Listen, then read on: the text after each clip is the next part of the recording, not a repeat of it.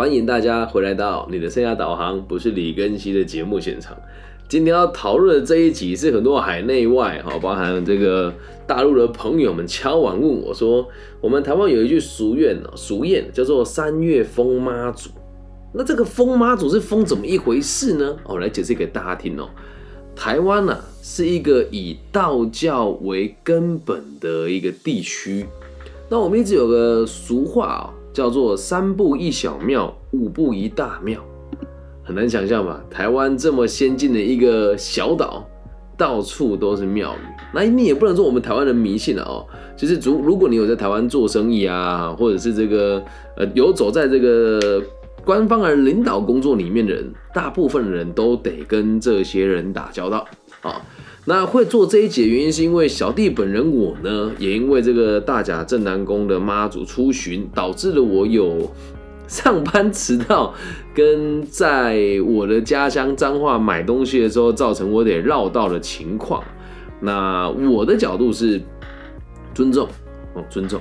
但是呢，哈，我先把例子讲完，再讲我个人的看法。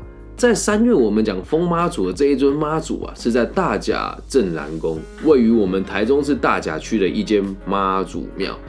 哦，然后呢，这个最有趣的事情是哦，其实它一开始是相传呐，在雍正八年，大概一七三零年的时候，是由这个林氏家族林永新家族的人把它搬来台湾。哦，然后雍正十年的时候呢，就盖了一个小祠，然后之后呢，雍正三十五年改名叫天后宫。然后中间呃，在六十七年的时候才成立成为财团法人。好，然后七十七，在这个一九八八年的时候呢，就大甲镇南宫落成了啊。那落成了之后呢，就开始有规模了嘛。然后大概在二零二一年的时候，你们一定无法想象这一间庙的资产有多少啊？个十百千万十万百万千万亿，它的总资产有两亿九千多万。很可怕吧？然后呢，它的争议有很多啦，比如说他在二零零二到二零零六年间大打造了大甲纯金妈祖，然后被人家检举说他呃非纯金，然后说他这个涉嫌诈骗敛财。可是检调单位因为后来也超过了这个追诉期限所以呢也就没有再追溯下去了。那老实讲，它是一个争议不断的一个宗教。组织吗？也可以这么说。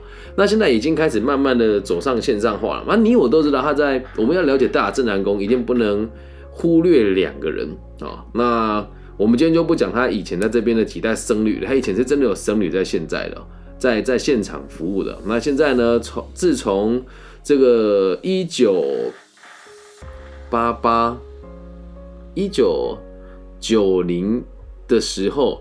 就由严清标担任董事长，郑明坤担任副董事长，就一直到现在了。啊，但是有很多人应该也知道严清标是谁啊？那我们就跟大家也再科普一下严清标是谁哦。要不然很多人你就这样傻傻的跟着大家拜妈祖啊，就人家嗨你跟着嗨啊。好，严清标，哎，我我先说哈，维基百科，维基百科啊，我参照跟大家讲，绰号冬瓜飘啊，是这个财团法人大正南宫的基金会董事长。哦，然后这个有一些有争议性的，他小时候他的爸爸是开杂货店的，然后后来就开始做这个柏油啊跟沥青啊，然后妈妈呢是跟妈妈是开这个杂货店，哦，那他们是二代，然后又经营砂石业嘛，所以有这期间呢，就是有发生过盗采砂石啊，然后海沙屋的这个行为啊。但也都对，就是活到了现在。而他曾经犯下枪屋、枪炮、杀人未遂、盗匪等罪行，然后一九八七年被送去绿岛管训啊。就跟大家分享一下，那这个地方黑道纠纷，我们讲浪子回头金不换嘛，就是他们也就是大家都知道，他们是从这个背景慢慢变成现在这个样子。那他就是现在。现在也也也算是地方的有力人士啊，也担任过几届的立法委员。好，那他的历史我们就不提了。那就来讲讲这个他的副副董事长郑明坤先生呢，他们到东海大学，大概在二零零八、二零零九、二零一零的一零年的时候，大雅正南宫的副董事长来东海大学演讲，他当时的这个简报呢，就是由我制作的，就跟他们讨论啊，然后他们要怎么进行这样。那我觉得看他们相处过后，觉得他们是一群 做事情很海派啊。当然，我我们必须得讲啊，就是大家都为彼此贴标签，我们就不讨论了啊。就是他们就是典型的地方人士，那这个地方人士呢，就也握有了很多这个 资源嘛。好，那所以我们再回来讲这个三月风妈祖在封什么？呃，因为我们在台湾的文化里面，道教是我们认为非常崇拜的一种宗教啊。那我们最常拜的神子有这个土地公啦、玄天上帝啦、阿妈祖娘娘啊、祝生娘娘啊、玉皇大帝啊、哈啊关二爷啊等等的，竹凡不及被斩。你想得到神话故事里面有出现过，基本上我们也都会有人拜。那这个妈祖是一个很普遍的在台湾的一个信仰的。存在啊，那我们先讲啊，这个妈祖绕境一开始其实也没有绕那么久，好，一开始就是我们讲说，一般我们这种地方绕境啊都不会超过几天，有时候可能可能一天吧，哦，就是一两天哦，或者是三天，但是它的历史就突然砰变成那么多天哦，所以它其实一开始的时候，它最早的一次是在一七七零年，也就是清乾隆三十五年的时候。就开始会做这件事情了。然后呢，一九三二年曾经因为日本脑炎流行延期举办两个月啊。然后后来一九四七年发生二二八事件的时候又停办了一次，所以中间陆陆续续有停办了哦。那在一九六二年的时候，原本呢是七天六夜，现在增加为八天七夜。然后再到现在哈，中间我们很多历史就不就不谈了。到现在来，他们现在走是走几天几夜呢？我们来看一下啊。哎，我来看一下这这个数字，二零二三，我们写几天几夜哦。我们来看一下啊，这个我本来真的没有查到，临时起意想要查一下，九天八夜，九天八夜。那大部分的人呢，也不会全程走完，你可以自由参加。哦啊，觉得最有趣的什么，你知道吗？你这一路上，只要你跟大家讲说我是妈祖的信徒，拿着他的旗帜。在一路上，你就可以免费吃喝拉撒住，这真的就是每个人都会问你开辟一个来可以让你睡的地方啊。然后我有很多朋友也都会去现场发这个物资给他们，我也会，对我也会做这件事情哦。哎，老师，你不是很诟病这件事情吗？先听我讲完，先听我讲完。我个人认为哦，就是在这整个过程当中，只要不打扰到人家都没有问题。大部分的信众都是理性的。但总是会有几个破番薯烂香蕉，像今天早上我在吃早餐，就遇到几个在绕境的民众，就在那个早餐店前面抽烟，然后还看着我问我说：“有问题吗？”我说：“没有问题，没有问题。”对，你们在绕境很辛苦，抽个烟提个神可以的，我不会生气啊。但别人就会问我说：“哦，李老师，你这个修养很好哎。”我说：“我们不能因为一两个不懂事的孩子就对这群人贴标签。”那到底封什么呢？我就解释给大家听哦。呃，在其他国家会有什么大游行啊等等，你就把它当做是一个很大的嘉年华会。然后沿路呢也都有这个吃的啊，有些吃的是不用钱，因为大家都会很热情的掏腰包来招待这一群人哦。那有的人就会说，哎，这些人，哎，就是我们说没事做嘛啊。可是真的对我而言，它是一个台湾的文化。你说老师你会去走吗？我会带我女儿去看，但我不会带她去走，因为不管是任何人，只要你跟我一样是善良的老百姓，人生有追有追求有目标，上有老下有小，你怎么可能花那么多的时间去那边走九天八夜呢？那当然，我身边很多人走，因为他们和这个正南宫是有生意上的合作关系的。好，那我们现在讲，我先讲掉这个台面上，等下讲一个台面下的事情给大家听哦。所以在这个过程当中啊，大部分人参加，你都会被大家加油，好棒，辛苦了，再撑一下。于是大家就那种互相被支撑的感觉。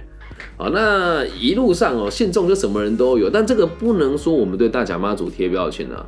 但凡所有台湾的庙会文化的活动，十有八九里面都会混着一些小混混跟地痞流氓啊，他们就会身体穿的紧紧的，然后就一定要把那个刺青有没有，手上露出一点这有刺青，然后讲话一定要这样。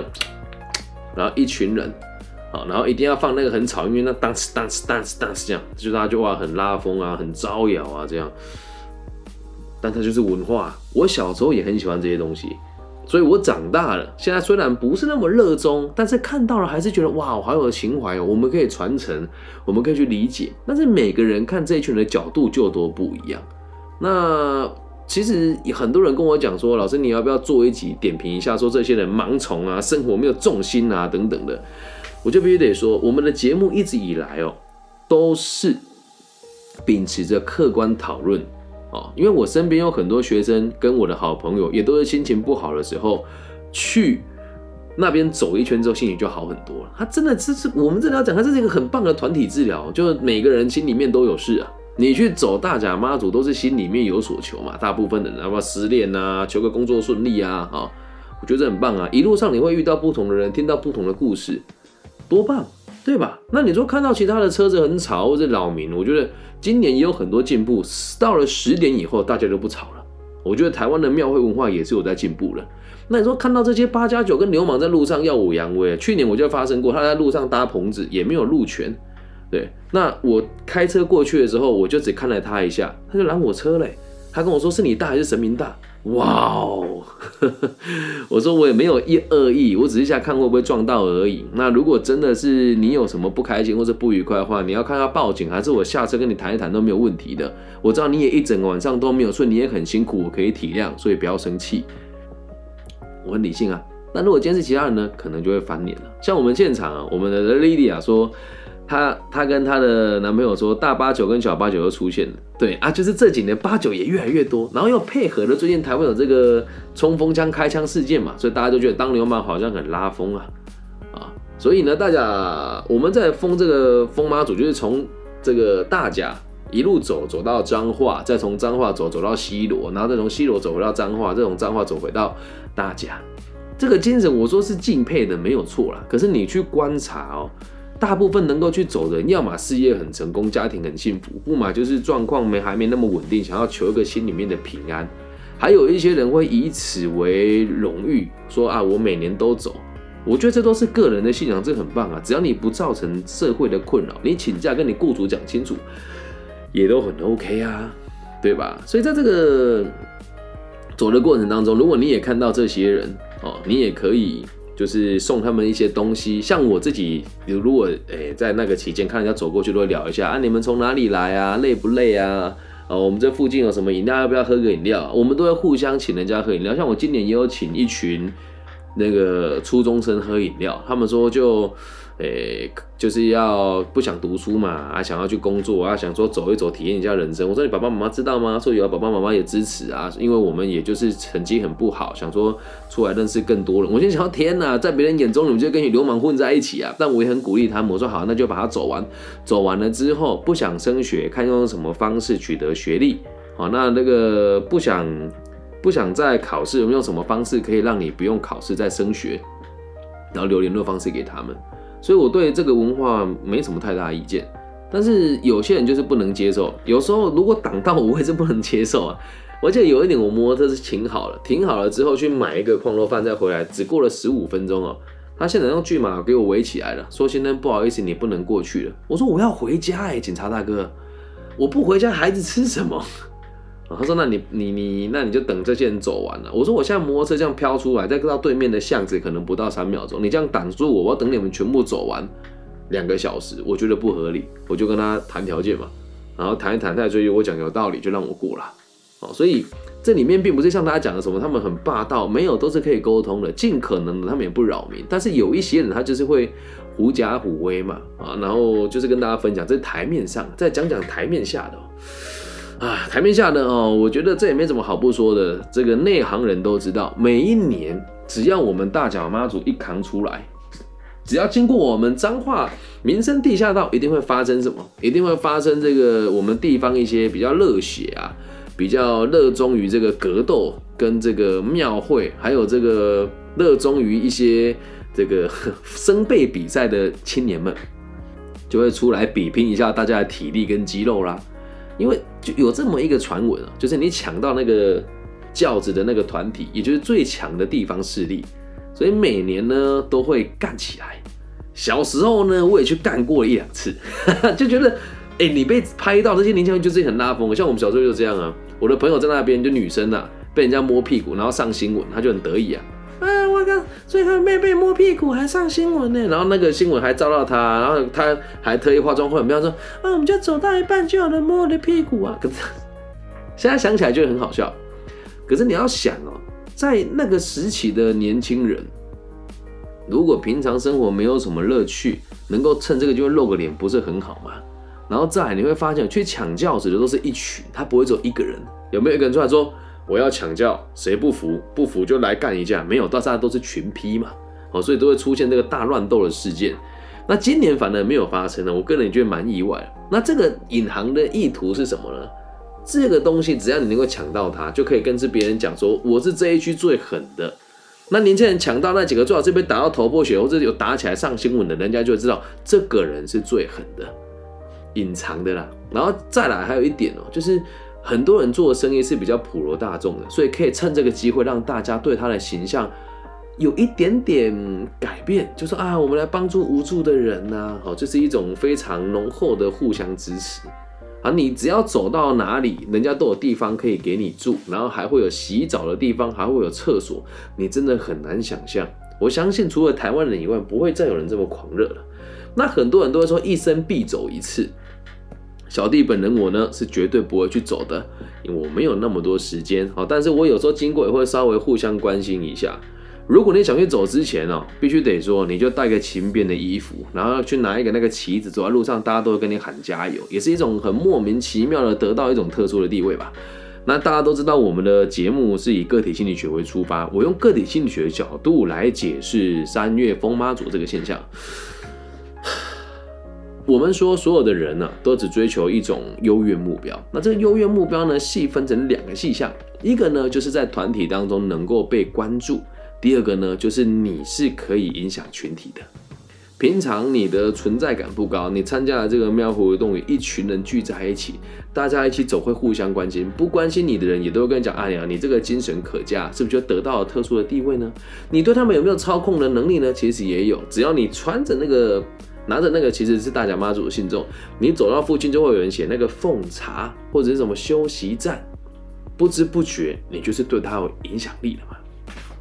但还是那句话哦，我们不是要引战哦，是要让大家理性思考。这个文化我觉得是值得传承下去的。那也希望大家可以知道，如果你心情不好，或是觉得需要人生想要转换一下，你可以去看一看，可以去热闹热闹。但是每一年因为人多，就都会出很多奇奇怪怪的事情，打架啦，哦，甚至有这个性议题啦。啊，还有这个一些地方的口角啊，都是会发生的。所以未成年呢，我是不建议你参加。只要你是成年的独立自主的个体，参加看看嘛，无所谓啊。啊，所以台湾的三月风妈祖就这么一回事，一个很热闹的嘉年华，从一个乡镇走到一个乡镇，再走到一个乡镇，哒哒哒哒，然后走走到另外一个乡镇，然后再走回来。那这里面的商机其实很惊人哦，赞助商啦，哦，还有你光是路上卖那些饮料啦，那些东西，真的。就很多人，商机多惊人，就像来，莉莉亚，你们自己说，你们花了多少钱买那些零食？来说出来让，大家知道我们的诚心有多少？我身边的企业家每年大概都会花个最少了，好像我们这种做小生意的好朋友、年轻人，大概都会花个七八千啊。那那种地方有利人士，大概会花个一两万。那他就会，他还会出很多周边哦，然后很多周边还是。你有钱也拿不到的，它有个很神奇的品牌效应，那就会有人想跟它沾上边，让大家看到你嘛。那之前有一个这个德国欧马，就是台湾最大的这个外汇车进口商，就会赞助他这个跑车去展览。那大家都知道，哇，德国欧马跟大甲镇南宫很熟，这个车多好，有多好，妈祖加持过，生意就更好了。但这个商机哦，应该几亿跑不掉。那更有趣的事情是你不要看那个一路上走来啊，帐篷要不要钱？那那些懂事懂事的车要不要钱？要啊，都是钱呢，满满都是钞票哎，对吧？那你看我的好朋友玉豪跟这个莉莉亚，他们大概就花一两万块买了，这都是诚心呐。那真的是一种发自内心的祝福啊。可能我们拜的已经不是崇拜林默娘这个神格化的人，我们拜的跟崇拜的可能是台湾的这种互相照顾的一种文化。还有这一种很奇怪的人情味，真的很妙啊！呃，我在这边长大，从小就看了这个过程了。但有时候有些事情我觉得蛮神奇的，后来就延伸出有个叫白沙屯的，然后白沙屯就很妙，就会有一群人扛着轿子，然后说轿子冲到哪里，就是妈祖要冲去哪里。我就不懂这群人是统一被控制的，是不是？但不批评，我只能说我看了不懂。哦，所以弟弟啊说他们是有很多稀有一起捐的，对，所以大家会一起捐出来，小额聚在一起就变成大额，怎么样？不错吧？但我也必须得跟大家说，大甲镇南宫其实也有这个，我们不讲孤儿院，它就是也会有社会福利啊、基金会等等的，但我还没有跟他们合作过。那可能过个几年会有机会触碰到吧。啊，那台湾还有很多很大的庙宇要做一些很神奇的事，像最近我就接收到一个也是很大的庙宇跟我说，他们想要成立协会，要我帮他们协助这个协会的进行。那这些人的经济实力呢，都是不同小不容小觑的。台湾最神奇的地方就在这里呀。开一间公庙，这个收入是很惊人的。但你也不要以为大家是敛财啊，钱拿进来之后都是得散出去做善事的，帮助地方的人。那大甲镇南宫确实起到了很多在地方的一些信仰的支持的作用。我就连我们家在我还没那么懂事的时候，家里出了一些意外跟状况，我们也会去拜拜啊。对，所以真的大家会有一种感觉是这个，可是这个观念也正确了哦。我们花钱在社会上面花一笔。人家看到我们支持社会，对我们来讲是加分的。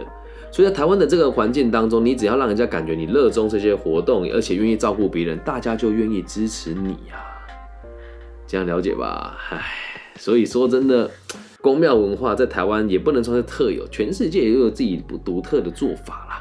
但是还是那一句话哈，不要因噎废食啊！人生还是有很多你该关注的事情，你得去负责任。那当然，跟你自己心爱的，或是带你的小朋友出去也都很棒。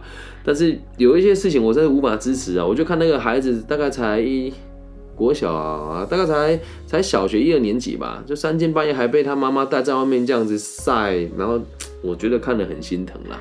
那很多人就是聚在一起会讲一些很不得体的话，像那我就看到有人在欺负他的儿子，说：“哎呦，怎么开不起玩笑？而且小鸟飞走了。”那大家就笑他，然后他还他还 他还对他的父母飙脏话，说：“你娘嘞，你家没人啊？”对，就是讲那种很难听的话。然后旁边人还笑他，说：“哎呦，很凶哦，男子气概。”我在旁边看就觉得很心疼啊。但但是呢，我还是会去。就是如果可以的话，说第一张名片跟他说，孩子不要这样子教，或是私底下聊的时候跟他们讲说，如果可以的话，这个开开玩笑是好的，但你这么做对孩子是有影响的。所以呢，做个结论，这是台湾特有的文化，那也不像人家讲的什么都是黑道游行，真的不是这么一回事。会去走的百分之七八十都是善良的老百姓，那这些不良少年怎么混在一起呢？对，因为他们。沿路走过来会有不同的宫庙，里面都会养一些这些我们讲说飞行少年，所以就会聚会在一起啊。那我们现在现场，这不是只有我说，Lydia 也算是这个文化的，你也算这个文化热衷的一份子，我也是嘛。那你也或说以前推行，你现在推小孩，还有那个刚满月，真的啊，那个那么小，三更半夜带他在外面晃，这风险有多高啊？对吧？所以请大家理性思维，好吗？还是那一句话，支持也理解，但是要量力而为，不要因噎废食。三月封马祖就大概是这么一回事。真的太多海内外的粉丝问我这件事情了，今天做一集让大家理解哦。那如果你走完了之后，依旧还是觉得人生很迷惘，怎么办？你问默娘可能没答案，但找更新好吗？你走完说啊，我老师，我女朋友为什么不要我。你问默娘，她不会说话了。默娘就脸黑黑，那边一尊，她也不会说什么啊。她只会被她晃来晃去，她不会给你答案。